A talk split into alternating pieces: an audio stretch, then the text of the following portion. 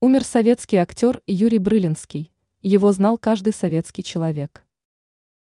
В возрасте 81 года ушел из жизни советский и украинский актер театра, кино и ТВ, народный артист Украины Юрий Брылинский, драпан из популярного сериала «Роксолана».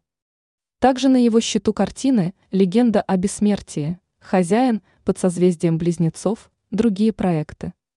О смерти актера сообщил Львовский драмтеатр им Заньковецкой. В этом театре Брылинский служил с 1963 года, сыграл более 120 ролей.